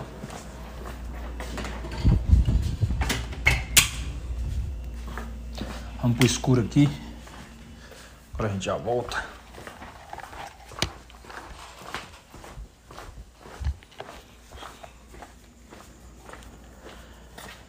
Bom, pessoal, eu separei para vocês hoje aqui. Ó, primeiro eu vou dar uma repassadinha, eu sempre gosto de mostrar. Não, hoje, hoje não são as rodas. Hoje a gente tem coisa mais bonita aqui para mostrar. Ó, nós estamos fazendo esse motor é o motor de uma Kombi que vai para a Alemanha, ele está em processo, está perto de ser terminado. Aqui nós temos um 1200 com o compressor, kit de compressores da Speedwheel, que é um compressor supercharger é, americano. Esse motor já funcionou. Aqui nós temos um escape é, de inox da Vintage Speed, que é uma marca que a gente utiliza em quase tudo que a gente faz aqui. O nosso distribuidor One, Two, Three, sempre acompanhando todos os nossos projetos. Aqui nós temos o motor Judson. Nós retiramos o Judson dele para fazer algumas verificações. Em breve volta também. Esse motor já funcionou, vocês já devem ter visto. Um detalhe, todos eles com bomba e filtro, todos eles. Por quê? Porque isso é indispensável. Nós hoje realmente consideramos essas questões importantíssimas. Aqui os geradores, como sempre, ó, restaurados, regulador de voltagem, esse modelo é 6 volts. Tecnicamente ele é, é, fisicamente ele é 6 volts, mas, ele, mas se trata de um, é, de um gerador 12. Então, é, esse gerador, ele aparenta ser 6 volts, mas ele é 12. Tanto esse quanto esse aqui. Nós desenvolvemos é, uma maneira de fazer com que eles não perdessem a estética, que é o que nós sempre damos muito valor, a estética dos nossos motores. Então, eles hoje apresentam um sistema 12 volts, mas esteticamente 6. Perfeito? Sempre a bobininha azul, 12 volts. Ó, observem que o motor é 12 justamente porque a bobina é 12 volts. 12 volts. O 1, 2, 3 funciona tanto para 12 quanto para 6, então isso é indiferente. É, mas não, nunca desconsideramos essa questão. Bomba com filtro. Isso é extremamente importante. Não se esqueçam desse detalhe. E aí nós separamos aqui para vocês essa Puma. Nós refizemos todo o motor dela. Eduardo, pega a iluminação para a gente, por favor. Ela é um motor 1600, torque, dupla carburação e com alternador. Aqui, ó, vai dar para eu mostrar para vocês em detalhe quanto o alternador carrega. Ó. Observem lá, ó, 35 amperes. Então, originalmente é um alternador que carrega menos do que o original. Vamos testar para saber, a bateria dela está aqui do lado. Vamos testar para saber realmente se está carregando ou não. Eu vou pegar aqui o o multímetro.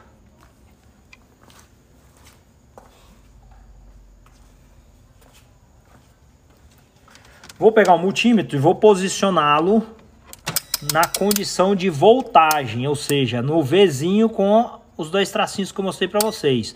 Aqui eu tenho 600 milivolts, 6 volts e 60 volts. Se eu colocar no 6, ele não vai medir a tensão que eu preciso, que nesse caso é 12. Então eu coloco no 60 que ele já vai medir as duas casas, perfeito? Então, feito isso, eu é, condicionei o meu multímetro e vou medir. Vamos começar pela bateria. Ó, aqui na bateria eu tenho polo positivo e o polo negativo. Então, eu vou colocar o multímetro, a ponta preta que é negativa aqui e a ponta vermelha no positivo. Olha lá com quanto essa bateria tá. Ela já está com menos de 12 volts, 11.74. Perfeito? Vamos ver o que, que acontece agora quando eu der a partida. Eduardo, vou precisar que você vá lá dar a partida enquanto eu controlo tudo aqui. Ver se ele está desengatado.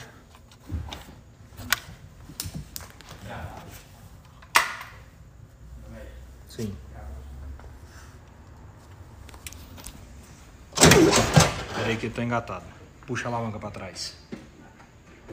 Alavanca de marcha, puxa ela para trás. Só puxa ela com força para trás. Peraí. É, grava ela aqui que eu, que eu funciono ele. Fica melhor mostra o, o multímetro para eles verem a hora que o, que o carro der partida. Ah.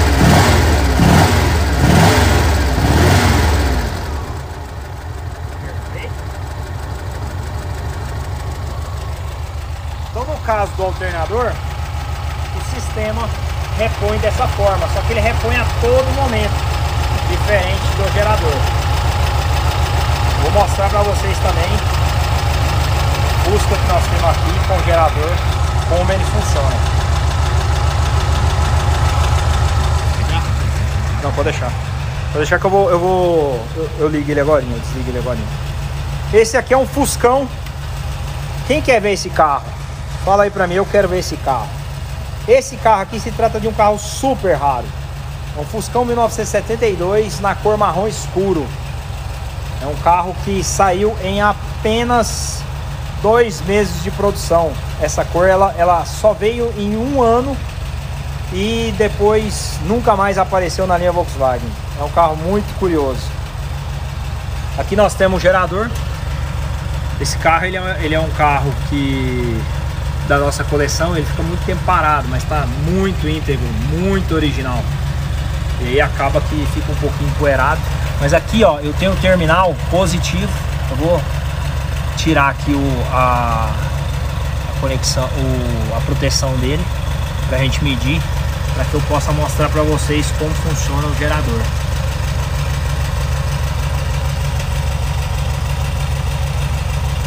Pessoal tá me ouvindo bem? O som deu uma diminuída, como é que voltou? Como é que voltou agora? Tá melhor?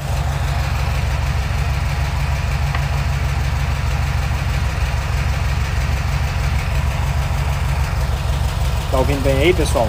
Vou funcionar o Fusca.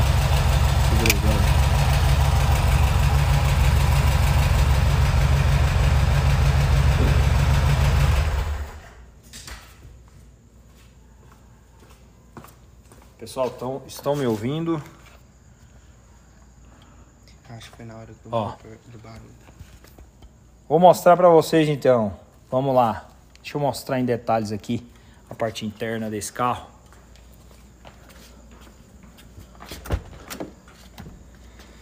Se trata de um Fuscão 1972, marrom escuro, com interior caramelo. O que diferencia esse carro é o interior. Ele está todo original de fábrica, em, inclusive a pintura. Observem aqui, eu vou mostrar em detalhes aqui. Mostra aqui a coluna aqui. Não, põe a luz aqui. A coluna dele, ó, já, aqui tem uns desgastezinhos, mas é original de fábrica.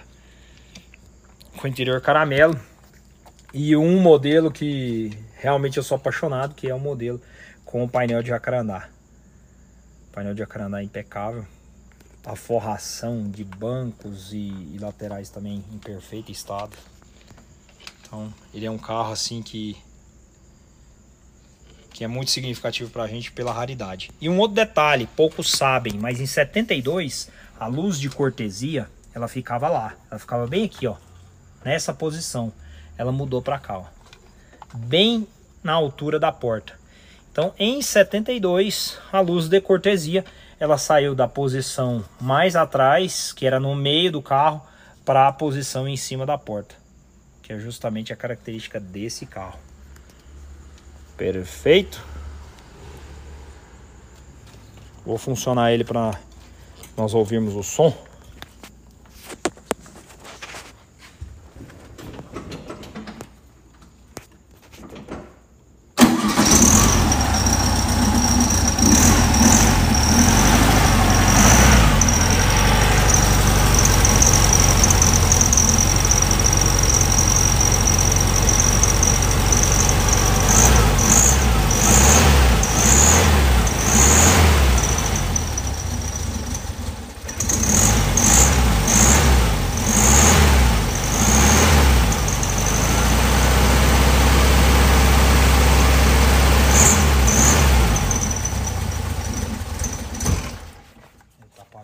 Vai lá dar partida pra mim lá, que eu não tá segurando por enquanto.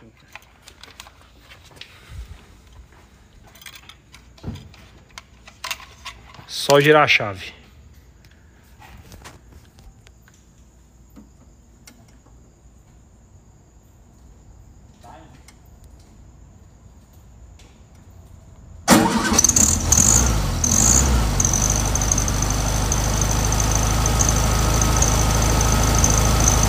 Eu vou pegar o, o, o multímetro pra gente medir aqui na carcaça.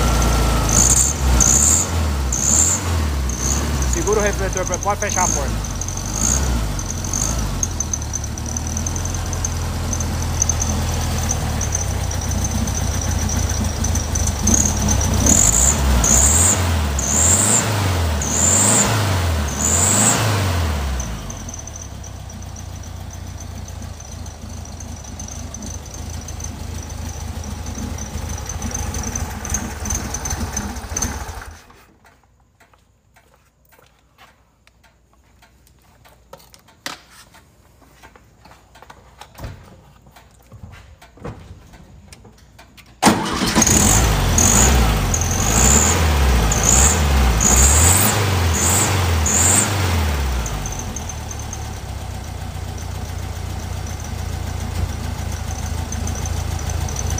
Então agora, pessoal, eu vou medir o gerador. Observem bem como ele, como a tensão dele é diferente do alternador. Eu vou aterrar aqui o positivo em qualquer ponto do motor. Vou botar no parafuso principal aqui. E uma, um multímetro para melhor.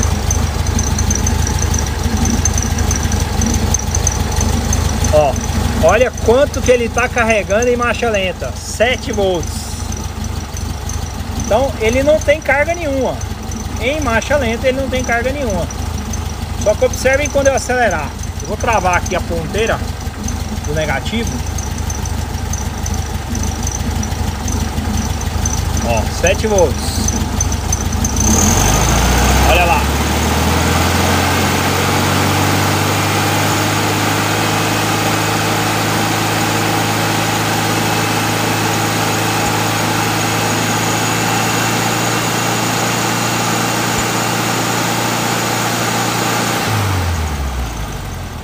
Ó, vou medir de novo, ó. Ele caiu para menos de 9, ó. Apagou. Ele caiu para menos de 9. Por que, que ele cai para menos de 9? Justamente porque o, o gerador ele não carrega em baixa.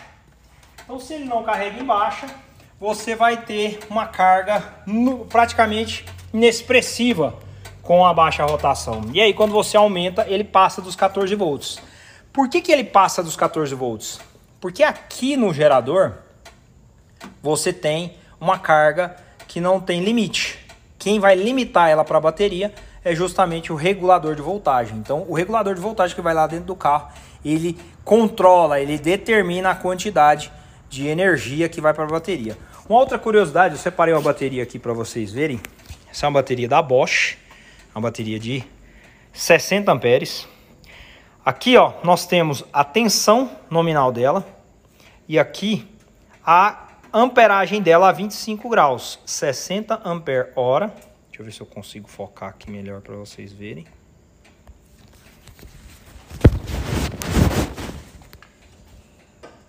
Ó. 60 ampere hora. E aqui embaixo eu tenho uma sigla CCA, que é uma sigla americana de 425 amperes. O que significa essa sigla? Essa sigla, ela significa é, eu esqueci a terminologia em inglês agora, é control, é control cranking ampere, que é justamente controle de partida a frio. Quando a bateria é fabricada, ela é levada a menos 18 graus para justamente ser testado essa amperagem. Então, a menos 18 graus, ela, ela consegue fazer uma descarga de 425 amperes. Então, a resistência dela é muito significativa. É justamente a carga que você pode submeter à partida. Se você estiver numa região fria, o motor de partida ele fica mais pesado, o óleo vai ficar mais grosso. Então, tecnicamente, você precisa de uma carga significativa para é, funcionar, que vai ser esse caso. Beleza? Perfeito. Ó, a galera falando aí que tá ruim para pegar. Cara, esse carrinho aqui, como ele tava parado há alguns meses, eu trouxe ele para cá tem pouco tempo, então a, part... a primeira partida dele até esquentar ele fica meio chatinho. Depois ele vai bem, mas já tá precisando de uma de um cuidadozinho. Beleza? Dínamo só carrega em alta. Exatamente, o dínamo ele só irá carregar em alta. Não adianta você é, querer exigir dele condições em baixa, porque ele não vai te dar essa condição. E nunca utilizar baterias que realmente estão muito, são dobro da capacidade dele. Isso é jogar dinheiro fora. A sua bateria rapidamente ela vai estragar, você não vai conseguir mantê-la. Perfeito? Então é muito importante ter esses cuidados. Correto? Alguma dúvida aí sobre essas questões, sobre os testes, como verificar? Ficou claro, pessoal, essa questão do multímetro? Como fazer essa verificação? Como realmente ter é, um controle? É, como, como fazer a medição do, do gerador, do alternador? É muito importante esse ponto, justamente para que sempre que vocês necessitarem, conseguirem é, fazer essa verificação. Não deixar só nas condições de quem, quem realmente desempenha essa função. A não ser que você tenha alguém realmente de confiança. Caso contrário, é sempre bom ter esse cuidado. Perfeito? Então, dentro das questões que envolvem o nosso sistema de reposição, essas são as mais importantes que eu ressaltei para vocês. É sempre muito importante ter a consciência, a diferença, saber a razão de utilizar um sistema e o outro, para que você não seja pego de surpresa.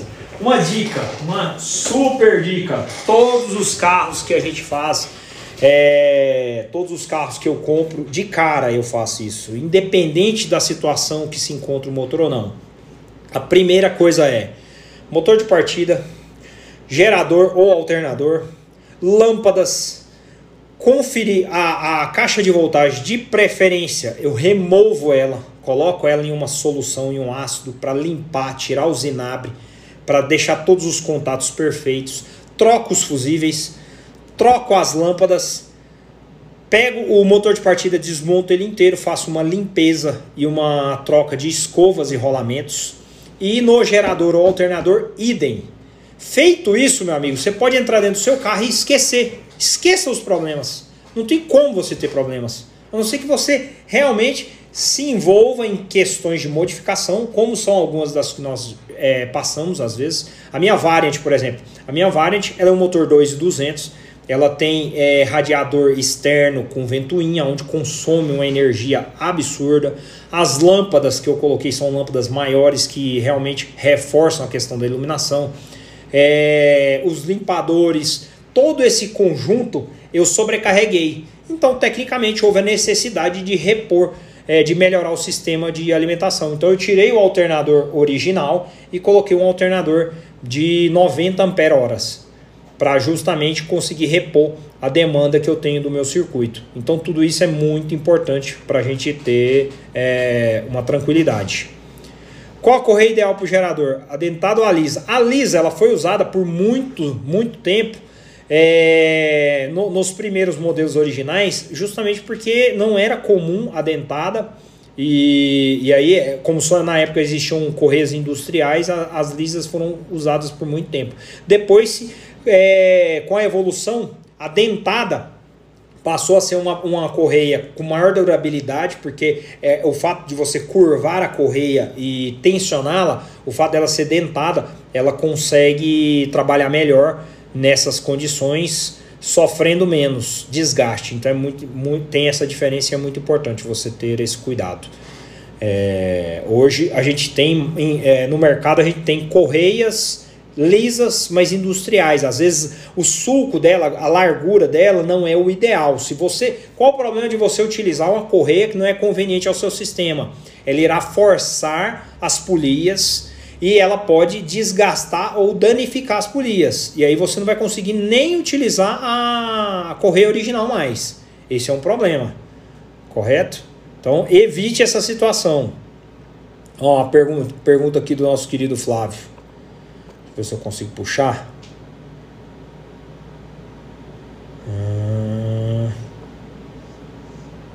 indicadores visuais. Deixa eu abaixar aqui.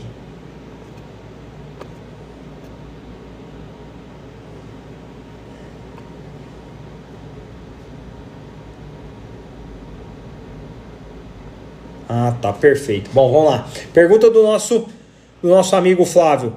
E no caso das polias sem ventilação para alternador? É, existem polias sem ventilação para alternador, porém o sistema do alternador ele é condicionado para receber polias que não tem é, para você colocar as polias que não tem ventilação e o sistema ventila de outra maneira. Então você não sofre com essas questões. Isso em casos, é, em casos realmente de geradores de alternadores já planejados para essa, essa questão. Correia ideal para o gerador é a dentada. Se você não tiver. O negócio é o seguinte: não existe hoje correia lisa na, nas especificações do motor a ar.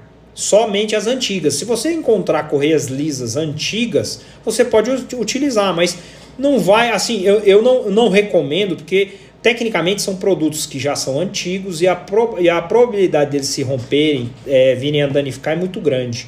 Então evite realmente. Fala, meu querido André Leonel. E aí, cara, tudo bem? Ó, quinta do Fusca. Usar uma bateria com amperagem mais alta pode ajudar o alternador a alimentar toda a rede elétrica? Essa pergunta nós já respondemos ela. O que, que acontece quando você utiliza uma bateria com amperagem mais alta? Você vai ter problemas. Então você tem que realmente utilizar uma bateria. Ela pode ser mais alta? Pode, ela não pode ser o dobro, cuja capacidade fique superdimensionada em relação à do repositor. Beleza? Posso colocar polia de gerador em alternador apenas pelo visual? Pode. Qual o problema? De qualquer maneira, se você utilizar as latas, as que vão atrás do alternador, mesmo você não utilizando a polia, o próprio movimento do induzido vai arrastar é, ventilação. Então, na pior das hipóteses, você fazendo isso, você está bem resolvido. É, não tem grandes problemas. Ó, uma, uma, uma pergunta do ateliê do Fusca. Se ao acelerar sai faísca nas escovas, é problema do induzido? Não. Quando começa a sair faísca nas escovas, o que, que pode ser? A, o próprio coletor, ele está sujo, ele está com material que cria um atrito maior. Então as escovas, elas ficam repicando em cima do coletor. Elas estão... Qual o processo da escova? A escova é um grafite. Esse grafite, ele desliza Deixa eu pegar aqui que eu não mostrei para vocês, eu até separei. Aqui, ó. Isso aqui é um par de escovas. Tá vendo esse grafite? Esse grafite ele fica encostado lá no, no, no induzido, nessa parte aqui, ó. Ele fica encostado aqui. Esse aqui, essa aqui é um regulador de voltagem do alternador, mas funciona similar. As escovas elas ficam encostadas aqui e aí o induzido gira e desliza sobre elas. Quando ele está deslizando, ele não cria essa situação. Agora, quando ele fica repicando, as escovas ficam pulando. Isso pode acontecer porque a mola que segura elas já está fraca, elas já estão com a vida útil já bem, bem avançada. Se essa situação estiver acontecendo, é porque elas ficam repicando em cima do coletor. Então, todas as vezes que ela se afasta do coletor, salta uma faísca. Então, você vai ver aquele centelhamento à medida que você acelera.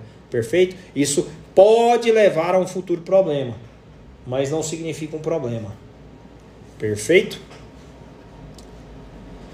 Ó, o Murilão fazendo a pergunta. Mas o que acha daqueles carregadores que ficam no carro quando está parado muito, muito tempo, né? Usado nos Estados Unidos.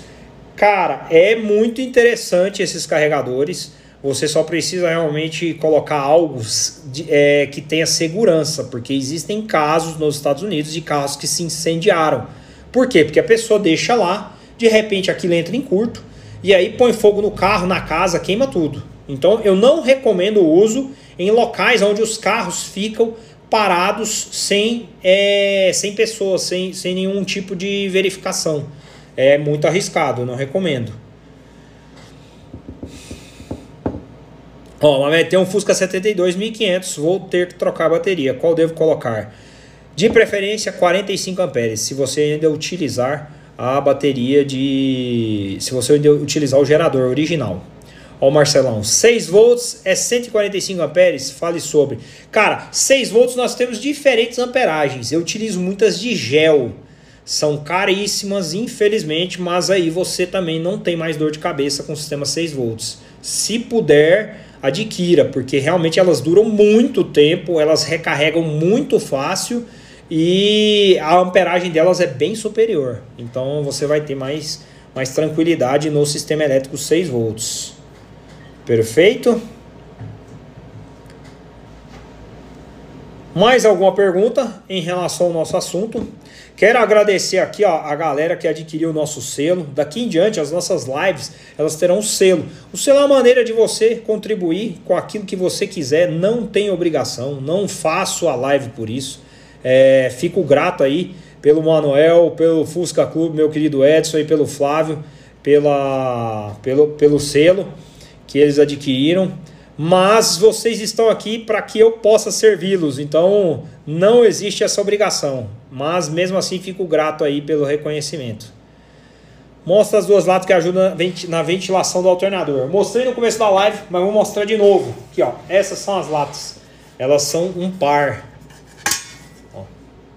Então você tem essa e essa, elas vão acopladas uma em cima da outra para fazer com que a ventilação do alternador aconteça.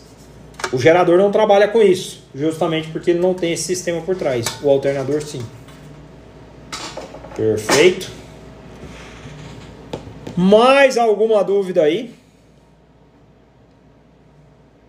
Ó, essa galera que ficou aí, vou liberar agora para vocês o cupom de desconto. Entra lá no nosso site, vou digitar aqui o site nosso site, a nossa plataforma hoje de vendas. Logo, logo eu vou disponibilizar para vocês, para quem realmente tem interesse de estar hoje trabalhando com a gente na revenda das peças, eu vou disponibilizar, disponibilizar para vocês uma plataforma que vocês terão a oportunidade de serem nossos parceiros na revenda das peças. Nós já estamos é, adiantados nisso. É a VWExpress.com. Quem entrar lá e procurar pelo óleo Petrol Classic vai encontrar ele lá anunciado a quanto que tá, Eduardo? É 68. 68? 70. Não, 58. Vai ficar por 50. Com o nosso cupom de 20% de desconto, você vai ter é, só, ó, esse cupom ele vai funcionar somente até a meia-noite de hoje. Então eu fiz ele particularmente para todos aqui que acompanharam a nossa live. E o cupom será Vá cuidar do seu Volkswagen. Então você vai digitar, escolhe lá a quantidade de óleo que você quer, entra lá e digita Vá cuidar do seu Volkswagen, que ele já vai gerar o cupom de desconto no final. R$ reais, 20%. É, o óleo está saindo a R$ reais o litro. Esse óleo ele é um óleo mais caro, porém ele já vem adicionado o zinco com o cupom de desconto você tá, vai ter 20% nesses valores. Nós temos unidades limitadas. São quantas unidades de, de óleo? 100. Não, não. Ah, que, que vão estar em desconto? São 18. É, 18. 18 unidades. Só temos 18 unidades nesse cupom de desconto. Então, quem quiser garantir, corre lá e adquire o seu. É, o óleo petróleo com o zinco. Beleza, galera? Vá cuidar do seu Volkswagen. Na hora que você entrar lá, vá na área de cupom de desconto e digite. Vá cuidar do seu Volkswagen, que você vai ter acesso ao nosso cupom de desconto. Quando for finalizar a compra, beleza? Qualquer dúvida é só chamar a gente aqui também, que eu vou estar ajudando vocês. Regulador de alternador. Uns necessitam de muito mais rotação para armar o alternador que os outros, exatamente. Foi o caso que eu citei da Puma. Quando você dá a partida, a luz fica acesa no painel. Enquanto você não acelerar, ele não carrega. O que que isso significa? Eu tenho uma bancada de diodos. Ó, isso aqui é uma bancada de diodos. Deixa eu mostrar para vocês aqui. Cada uma dessas bolinhas aqui, ó, redondinhas, é um diodo. Eles fazem a retificação. Como eu tenho o alternador carregando tanto embaixo quanto em alta, e eu tenho uma onda, uma senoide. Isso é muito técnico, eu não entrei nesses detalhes porque ia precisar de mais tempo. Com certeza nós íamos precisar de muito mais tempo aqui. Mas na senoide, para eu pegar todo esse conjunto e transformar em carga, eu retifico. E essa retificação ela vem do uso dos é, diodos. E aí, para que eu possa induzi-los a começar a retificar, é necessário que eu dê a partida e aí eu faço, eu acelero o carro para ele entrar numa, numa alimentação e a partir dali eu, eu fazer essa alimentação. Beleza? Ó, a galera já tá querendo desconto do Anti-Tree. Muita gente me fez perguntas do Anti-Tree. Eu vou soltar uma caixinha de perguntas amanhã só sobre o Anti-Tree. Eu vi que tem muita gente que tem dúvida aí, então vou soltar a caixinha de perguntas amanhã só sobre o Anti-Tree para a gente responder tudo, sanar todas as dúvidas em relação a esse monstro de distribuidor. Ó, o Ibrachi perguntando se a gente revende. Sim, nós somos representantes da Vintage Speed. Então, as alavancas, os escapes, todos eles nós temos disponíveis. Nós é, fizemos uma parceria agora com um grupo é, grande de investidores e nós, nós em breve estaremos disponibilizando é, toda a nossa linha hoje de representação para vocês numa condição especial. Então se preparem aí que vai vir muita peça aí numa condição legal para vocês adquirirem. Beleza? Então entra lá no site, já tem muita coisa lá que nós colocamos. E não se esqueça. Ó meu querido Alisson aí, chegou atrasado, tá em casa, meu. Eu vou ver se eu consigo deixar essa live salva, hein? Tá complicado deixar essa live salva. Agradecer mais uma vez todos vocês que têm nos acompanhado aqui, ó. Meu, duas horas. Quase duas horas, né? Faltam pouco mais de 10 minutos para nós completarmos duas horas de live. E é sensacional ver o quanto vocês realmente estão empenhados, estão aqui com a gente para que esse conhecimento tome proporções e mude muito a nossa realidade. Então, galera, vocês estão de parabéns. É muito obrigado mais uma vez por sempre estar aqui com a gente fazendo desse momento algo surreal. Beleza? Um grande abraço a todos vocês mais uma vez. Obrigado por mais essa terça. E não se esqueça, vá cuidar do seu Volkswagen. Entra lá e não esquece, cupom de desconto, vá cuidar do seu Volkswagen. Valeu, galera, até a próxima.